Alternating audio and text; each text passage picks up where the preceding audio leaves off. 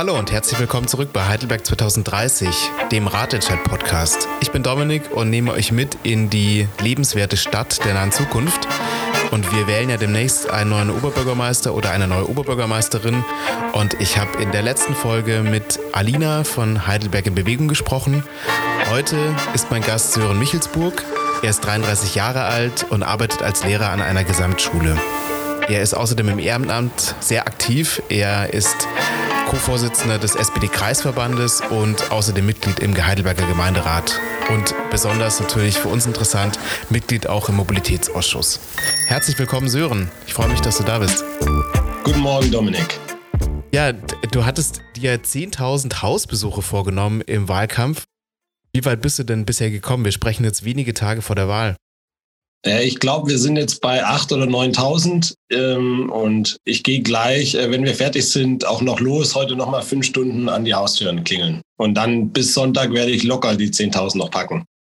Wow, und wie läuft das genau ab? Wie muss man sich das vorstellen? Du bist mit ein, zwei Leuten dann von der SPD unterwegs und ihr, ihr klingelt an den Haustüren genau. und sagt dann, hallo, ich bin Sören von der SPD. Ja, so ungefähr. Also ja, wir haben Gebiete oder die ganze Stadt eben in kleine Gebiete eingeteilt und machen ein Gebiet nach dem anderen. Ähm, alleine oder zu zweit oder in Zweierteams gehen wir los. Und äh, dann klingeln wir, ich stelle mich vor, sage, ich äh, kandidiere als Oberbürgermeister und möchte mich persönlich vorstellen, möchte ihnen ein paar Informationen geben, aber auch wissen, was den Menschen wichtig ist. Und dann kommt mal ein kurzes Gespräch und dann geht es zur nächsten Tür. Was sind so die Top drei Themen, die dir da entgegenkommen? Also Top-Thema ist äh, das Wohnen. Zweitens äh, Verkehr, ähm, so wie wir jetzt ja auch hier sind.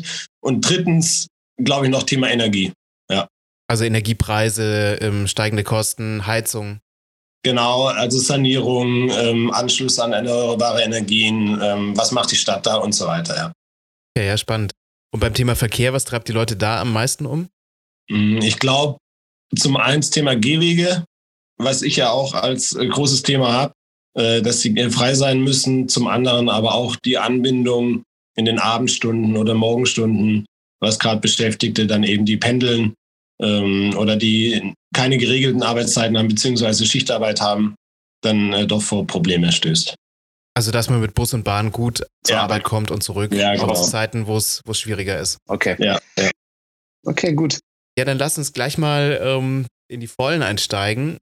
Die Visionsfrage, die hatte ich euch ja auch bei unserer Podiumsdiskussion gestellt. Die verlinke ich euch natürlich auch nochmal in den Show Notes. Ich möchte sie dir aber nochmal stellen, weil dieser Podcast heißt ja Heidelberg 2030 und wie sieht deine Vision von Heidelberg im Jahr 2030 aus? Also meine Vision ist, dass wir eine Stadt für alle sind, dass sich jeder das Wohnen hier vor allem leisten kann, dass wir eine kinder- und familienfreundliche Stadt sind, noch deutlich äh, familienfreundlicher als heute, das heißt, dass die Gehwege frei von Autos sind, dass wir sichere Radwege haben, wo sich jeder wohlfühlt, äh, gerade auch Kinder sich beteiligen können bei Verkehrskonzepten und mitgenommen werden, weil die Meinung ganz wichtig ist, dass wir eine Stadt sind ähm, des Miteinanders, wo es mehr öffentliche Begegnungsräume gibt, äh, mehr Freiräume für Menschen, die ohne Konsum sich treffen wollen. Und auch eine klimaneutrale Stadt, wo wir das Thema Energieversorgung umgestellt haben, komplett auf Erneuerbare, wo wir es geschafft haben, den ÖPNV so weit auszubauen und auch die Radwege, dass man aufs eigene Auto oftmals verzichten kann und die, die das Auto brauchen, auf E-Autos umsteigen konnten. Das ist ja jetzt eine ganze Menge. Ähm, wenn, wenn du dir jetzt so, gibt es so eine Stelle in der Stadt, wo du sagst, ah, das ist so eine Stelle, die wird dann ganz anders aussehen und, und zwar so. Wie, wie, wie sieht diese, diese eine Stelle in der Stadt aus?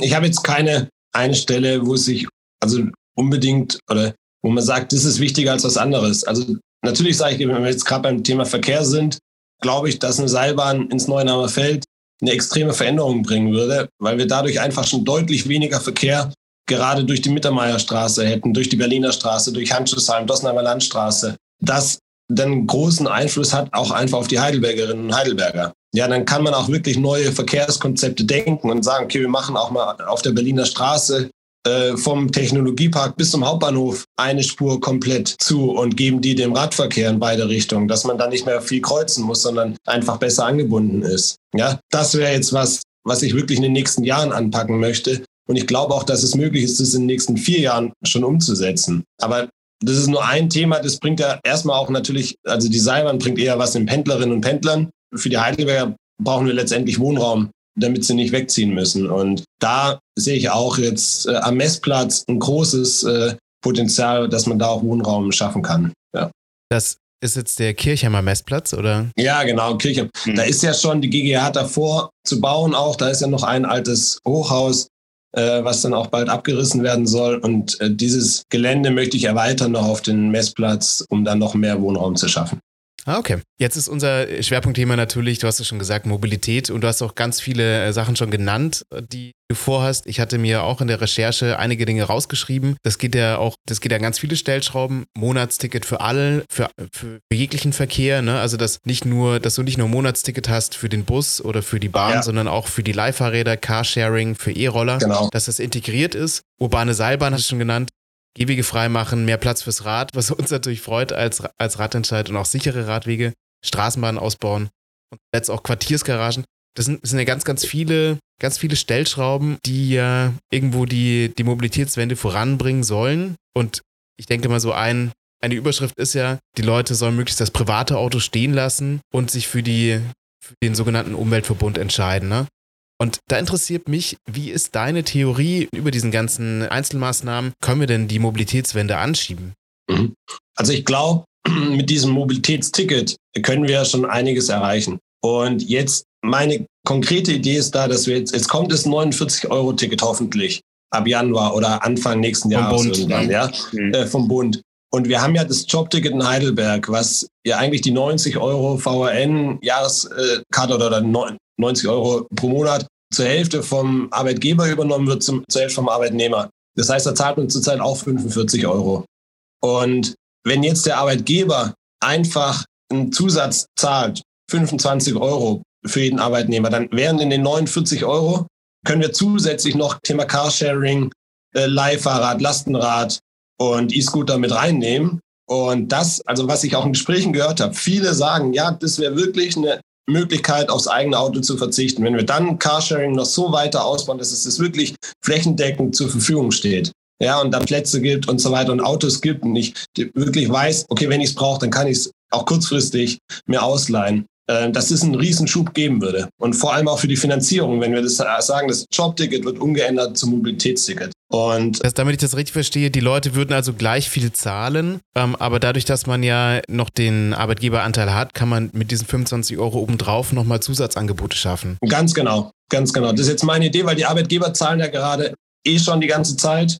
Und für die Arbeitnehmer wird es nicht mehr werden. Sie hätten aber dafür das ganze Deutschland-Ticket und im VN-Gebiet oder in Heidelberg dürfen sie dann eben auch die E-Scooter, Leihfahrräder von Nextbike, Lastenräder, die dann bald kommen und auch eben das Carsharing dann auch mitnutzen in der Flatrate. Und das hoffentlich äh, gibt einen Schub, aber man sieht es auch in anderen Städten, wo es gemacht wurde, dass es eigentlich sehr gut angenommen wird. Und äh, dann müssen wir ja die Wege so gestalten, auch mit dem Geld auch so gestalten, dass wir, dass es sicher ist. Auch nicht nur für mich, der alles mit dem Fahrrad fährt und da wenig Angst hat, sondern auch für die Kinder oder auch für die älteren Menschen, die sich dann oftmals doch bedrängt fühlen auf der Straße. Und für die müssen wir sichere Radwege erstellen oder schaffen.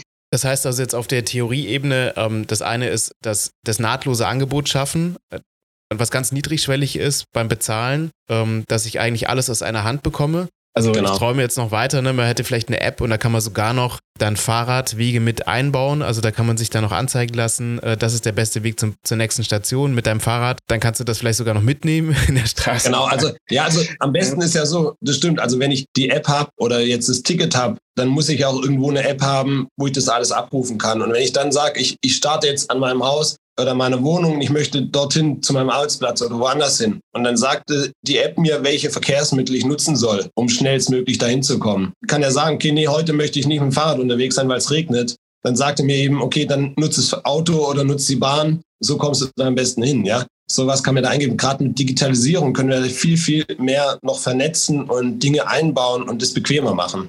Und das eine ist also sozusagen bequemer machen, dieses nahtlose Angebot schaffen und auch ein sicheres Angebot schaffen, dass das die Leute ähm, dann aufs Fahrrad bringt oder, oder in ÖPNV. Und äh, weil ich fragte ja, ne, was bringt die Mobilitätswende voran? Und ist das, du weißt, was jetzt kommt, das Thema Push-Maßnahmen, ist das auch Also welchen Stellenwert nimmt das ein in, in deiner ganzen Agenda? Ist das also sozusagen durch die Hintertür, wir, wir räumen die Gehwege frei, Sicherheit, ähm, wir, wir schaffen mehr Platz und dadurch rutschen dann hinten die Privilegien von Autofahrenden weg oder der, der, der, der Raum wird umverteilt. Welchen Stellenwert hat das in deinem Konzept? Also ich glaube, ja, Push-Maßnahmen, äh, Thema Gehwege freimachen, ist in Heidelberg schon eine riesen Push-Maßnahme.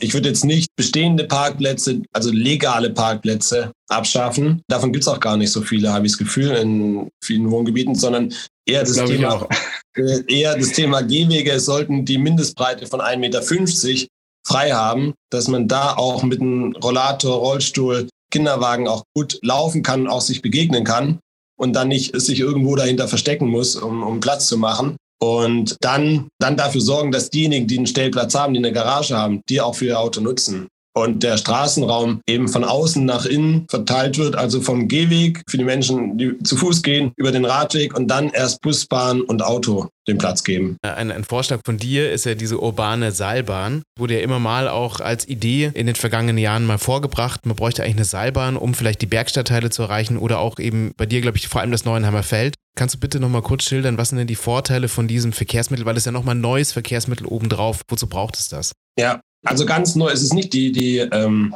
Bahn, äh, die, die, die Bergbahn ist offiziell auch eine Seilbahn. Ah, Zahnradbahn. Stimmt natürlich, ja. Ähm, das heißt, wir haben in Heidelberg schon oder auch bei der HSB sogar auch eine Seilbahn. Aber ja, eine, die, der Vorteil von der Seilbahn ist ja, dass sie Hindernisse überwinden kann und dass sie nicht im Verkehr stecken bleibt. Also das Problem bei Straßenbahnen ist ja, die sind an eine Linie gebunden und wenn ein Unfall passiert, was wöchentlich in Heidelberg passiert, dann stehen sie und dann stehen auch die drei Straßenbahnen dahinter. Jetzt bei Baumaßnahmen wieder, was wir in der Stadt haben, das gibt's auch jährlich oder, oder monatlich, ähm, immer in den Ferien. Dann fallen sie aus und dann muss es Ersatzverkehr geben und so weiter und die stehen auch wieder fest.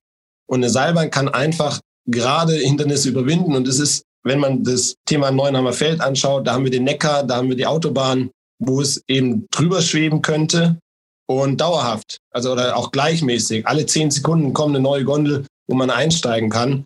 Und es ist dann auch noch schneller umsetzbar. Man sieht es in Mannheim, das wird in zehn Monaten jetzt gebaut, die Seilbahn. Man sieht es am Preis. Bei der Bundesgartenschau. Ne? Bei der Bundesgartenschau, in Mannheim. Genau, also unter zehn Monate brauchen die, um das zu errichten. Es ist halb so teuer wie eine Straßenbahn und es hat eine doppelt so hohe Kapazität. Also eine Straßenbahn schafft circa 2000 Menschen pro Stunde. Wenn man sagt, im 10-Minuten-Takt 200 Menschen sind es, ja, das sind sogar, oder 250, aber sind meistens weniger stark besetzt, also maximal 2000, eher weniger. Eine, eine Seilbahn schafft äh, dreieinhalbtausend, wenn man eine kleinere Kapazität nimmt. Wenn man eine sehr große Bahn nimmt, könnte man bis zu 6000 Menschen äh, transportieren in einer Stunde. Das würde eben sich nahtlos an den ÖPNV anschließen, wenn wir es über die S-Bahnhof Pfaffengrund-Wieblingen Haltestelle andocken an die SRH-Hochschule und dann ins Neuenheimer Feld.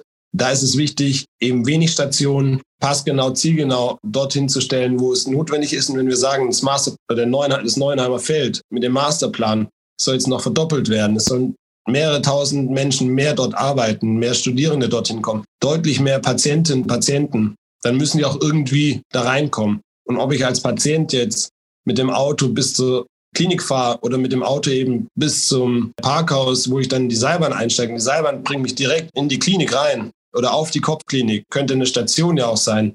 Dann ist es egal und dann ist es auch bequem, weil ich weiß, okay, die fährt die ganze Zeit, die fährt auch nachts.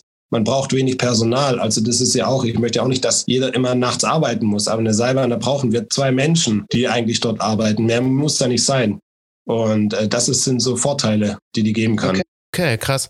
Das heißt, ähm, äh, jetzt nur um eine Vergleichsgröße zu haben, eine Straßenbahn braucht ja, glaube ich, über zehn Jahre, ähm, bis die kommt. Ne? Ähm, also wenn man jetzt, weil das ja auch ein Vorschlag ist, wir brauchen eine neue Straßenbahn ins Neuenheimer Feld. Das ist ja, also und im Vergleich dazu ist eine, eine Seilbahn also auch schnell zu, zu realisieren. Lass uns aber über den Anschluss sprechen. Also du hast gesagt, das würde vom, vom S-Bahnhof ähm, Pfaffengrund-Wieblingen, würde, könnten die Leute umsteigen und dann gibt es noch Zwischenstationen. War jetzt der Hauptbahnhof da auch dabei oder würde es da vorbeigehen? Nee, äh, brauchen, äh, der Hauptbahnhof brauchen wir nicht.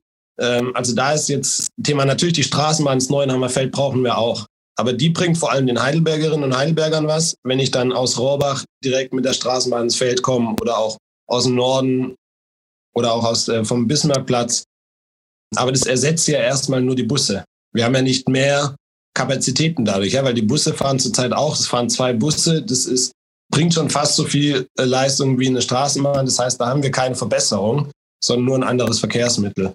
Und mhm. die Straßen, äh, die, die Seilbahn hilft eben die Pendler zum Umsteigen zu bringen und äh, dann eben die Straßen Heidelberg auch freier zu machen. Ja, der Bau von der Straßenbahn dauert sehr lange. Jetzt ist der Plan, dass es wahrscheinlich 2030 soweit sein könnte, dass sie steht. Das muss ich mal wirklich überlegen, jetzt 2022 nochmal acht Jahre. Eigentlich hätte sie schon fertig sein müssen. Eine Seilbahn. Ich hatte letztens mit dem Geschäftsführer von Cable Car Solutions gesprochen. Das ist ein Unternehmen international tätig, unterstützt gerade Städte auch solche Projekte umzusetzen. Die sagen, ein Jahr Planung, ein Jahr Prüfung auch jetzt gerade vom Thema Umweltschutz und allen Sachen, die man da beachten muss und ein Jahr dann Bau. Und arg viel mehr ist es nicht. Ja, und äh, das mhm. ist wirklich, weil, weil man muss nur wenige Masten errichten. Da, da, da ist kaum Infrastrukturmaßnahmen, ja, und dann eben noch die drei Haltestellen, die wir brauchen. Das ist aber auch relativ schnell zu bauen. Und, äh, dann könnte die fahren und könnte eben sehr schnell dann auch Verbesserungen bringen.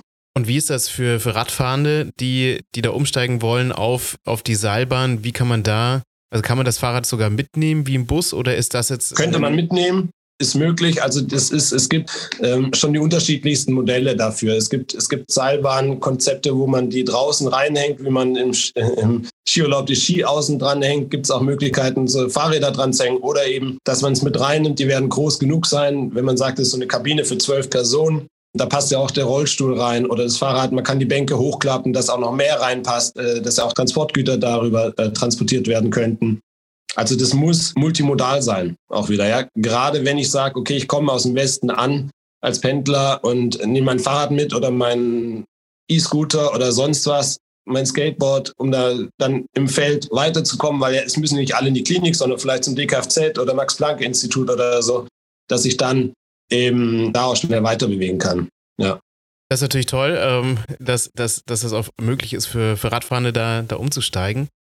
Jetzt haben wir über das Neuenheimer Feld gesprochen, aber gibt es auch die Möglichkeit, die Bergstadtteile darüber anzubinden?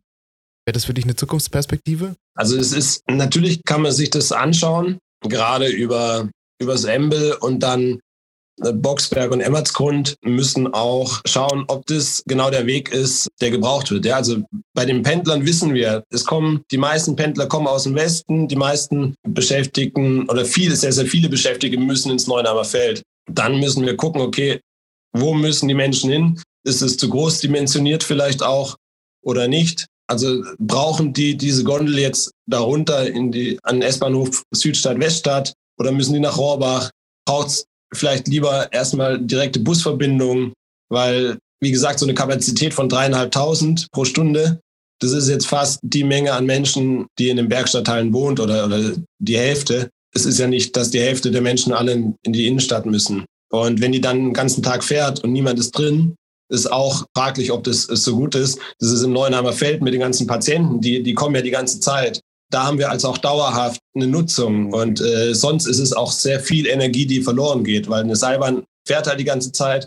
Und da müssen wir auch gucken, dass es dauerhaft auch genutzt wird. Ah, verstehe, okay. Also da muss man natürlich ähm, schauen, dass das Kosten-Nutzen da in der Relation steht. Ich weiß nicht, ob du es jetzt genannt hast, du hattest bei der Podiumsdiskussion, hattest du es gesagt, du bist dafür, dass die Sanierung der Straßen in Zukunft danach ausgerichtet wird, dass es für die Radfahrende, Radfahrenden was bringt, beziehungsweise dass man wirklich jede, jede sanierte Straße, dass man da schaut, dass man für die Radfahrenden was macht.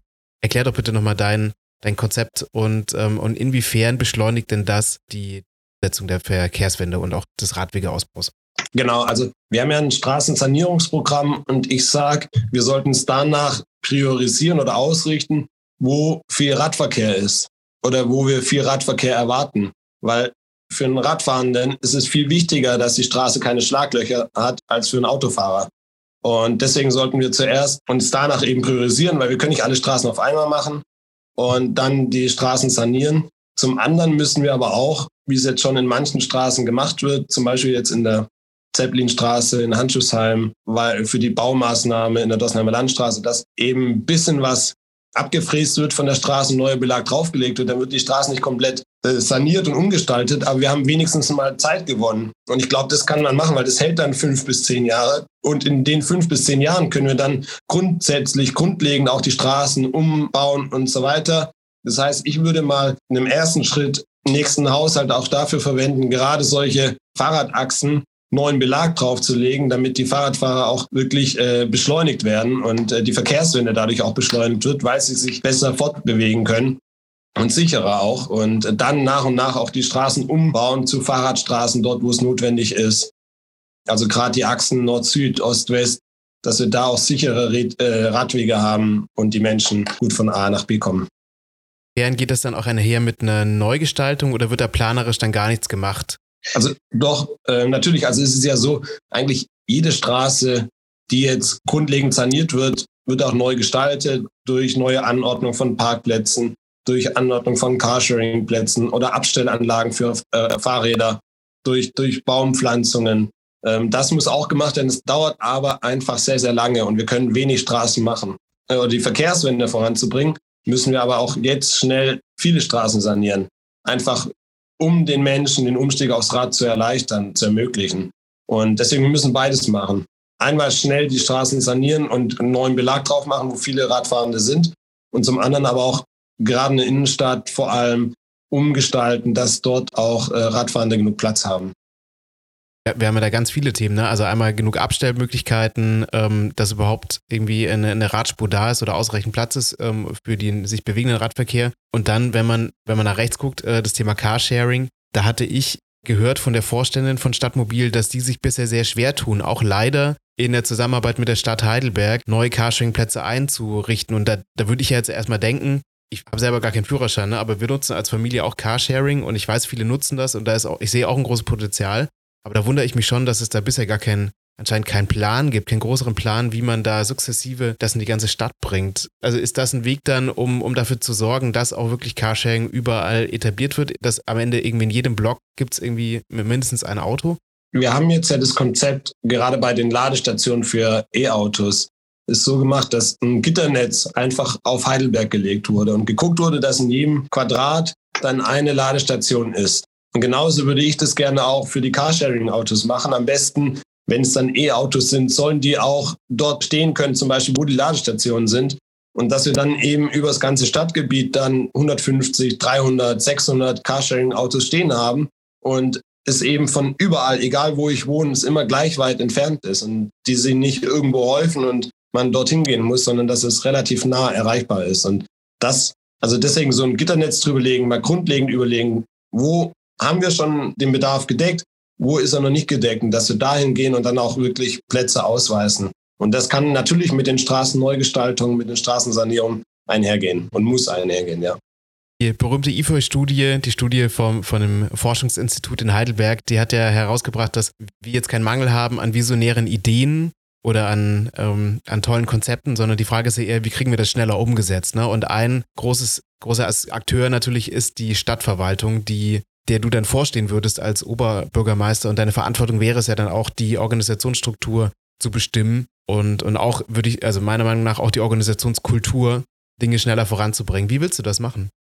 Ja, also erstmal äh, zwei Punkte. Als erstes würde ich auch als Oberbürgermeister das Jobrad für die Beschäftigten in der Stadt einführen. Weil das gibt's auch noch nicht. Und, gibt's doch gar nicht, ja. Nee, und äh, wir haben ja fast 3000 Beschäftigte.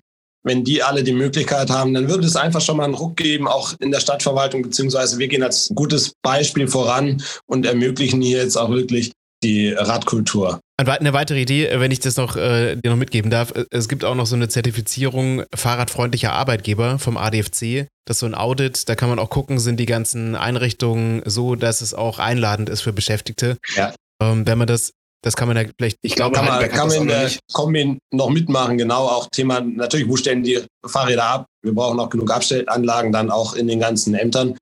Zum anderen jetzt, okay, wie, wie strukturieren wir die Arbeit? ich sage ja immer, mehr Miteinander machen wird mehr möglich machen. Und das bedeutet auch, dass wir ämterübergreifend arbeiten, dass wir prozessorientiert, projektorientiert arbeiten, dass also Verkehrsamt und Tiefbauamt zusammenarbeiten, dass das Umweltamt von Anfang an mit drin ist, wenn es um neue Straßenordnung geht oder äh, Straßensanierung geht, Projekte umgesetzt werden, damit es eben nicht mehr lange dauert, dass wir nicht erst vom einen Amt zum nächsten Amt gehen und am Ende noch das Umweltamt sagt, hey, das habt ihr vergessen oder Thema Beirat für Menschen mit Behinderung vergessen wurde und dann wieder was angepasst werden muss oder so, sondern dass sie von Anfang an an dem Projekt sind. Und dann, glaube ich, geht es deutlich schneller. Da muss der Gemeinderat auch eng verzahnt sein und dann auch noch die Bevölkerung. Und dann ähm, können wir langwierige Prozesse deutlich verkürzen, müssen eben auch dafür sorgen, dass wir uns auch Partner organisieren und befähigen, dann diese Projekte auch umzusetzen. Also nicht nur die Planung, sondern auch wirklich, wenn es um die Umsetzung im Bau geht. Du hast ja zahlreiche Erfahrungen gesammelt, also einmal im Berufsleben als Lehrer, aber auch im Gemeinderat äh, und auch davor warst du auch schon im Bezirksbeirat. Welche dieser Erfahrungen hilft dir denn als zukünftiger OB am besten weiter? Ich glaube, die Erfahrung im Gemeinderat bringt es mir, dass ich jetzt in den, in den wichtigsten Ausschüssen einfach schon sitze. Ja, gerade im Stadtentwicklungsbauausschuss, wo es ums Thema Wohnen geht, im Bereich äh, Mobilität, Klimaschutz und äh, Umwelt, dass ich da auch drin bin und konkret weiß, okay, wo, wo haben wir noch Nachholbedarf, wo haben wir noch Potenzial und wie arbeiten wir denn gerade zusammen? Und ich sehe eben, dass auch die Fraktionen oftmals gegeneinander arbeiten, dass auch die Fraktionen oft die Verwaltung bremsen, dass die Verwaltung aber auch dann Dinge macht, die der Gemeinderat gar nicht beauftragt hat, dass äh, die Bevölkerung oftmals nur sehr partiell einbezogen wird und auch nicht ein Querschnitt der Bevölkerung darstellt, sondern es nur singuläre Gruppen sind. Ich glaube, dass ich dadurch eben gesehen habe, wie können wir hier besser zusammenarbeiten. Und das möchte ich auch in der Kultur in die Verwaltung mit reinbringen, ja. Dass ich jetzt nicht von oben herab denen sage, was sie tun sollen, das, sondern auf Augenhöhe mit denen arbeiten kann und mich dann mit Herzblut äh, eben einbringen kann und wert. Und was ist eine Sache, die du noch lernen musst als OB? Also es gibt natürlich noch ganz viel Dinge, die ich äh, lernen kann und muss. Ähm, ein gutes ist natürlich, dass ich sehr schnell äh, Dinge auffassen kann und aneignen kann. Aber es, ich glaube, es wäre auch wichtig, äh, mich nochmal mit dem Herrn Würzner dann äh, zusammenzusetzen. Deswegen hatte ich auch gesagt, ich würde am liebsten mit ihm noch ein Bierchen trinken gehen, weil er mir sicherlich noch das ein oder andere sagen kann, was wichtig ist, um eine Verwaltung zu führen. Das äh, ist äh, was, was ich noch, glaube ich, lernen kann, beziehungsweise aufnehmen möchte einfach. Ja? Also auch Thema Umgang dann mit, es gibt ja viele schon Führungskräfte in der Verwaltung und mit denen einfach nochmal äh, mich austauschen. Von denen kann ich, glaube ich, auch ganz viel lernen. Ich bin ja noch jung und äh, möchte mit denen aber auch zusammenarbeiten. Und ich glaube, äh, da lerne ich jeden Tag noch in den nächsten Jahren dazu. Du hast gerade schon die verschiedenen Fraktionen erwähnt im Gemeinderat, die es nicht immer schaffen, zusammenzuarbeiten.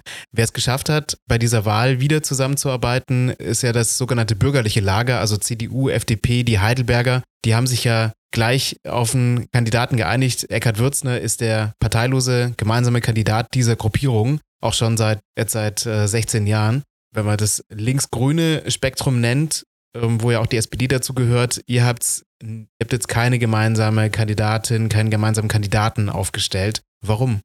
Ich glaube, äh, von den Grünen gab es nie ein Interesse, einen gemeinsamen Kandidaten oder Kandidatin aufzustellen.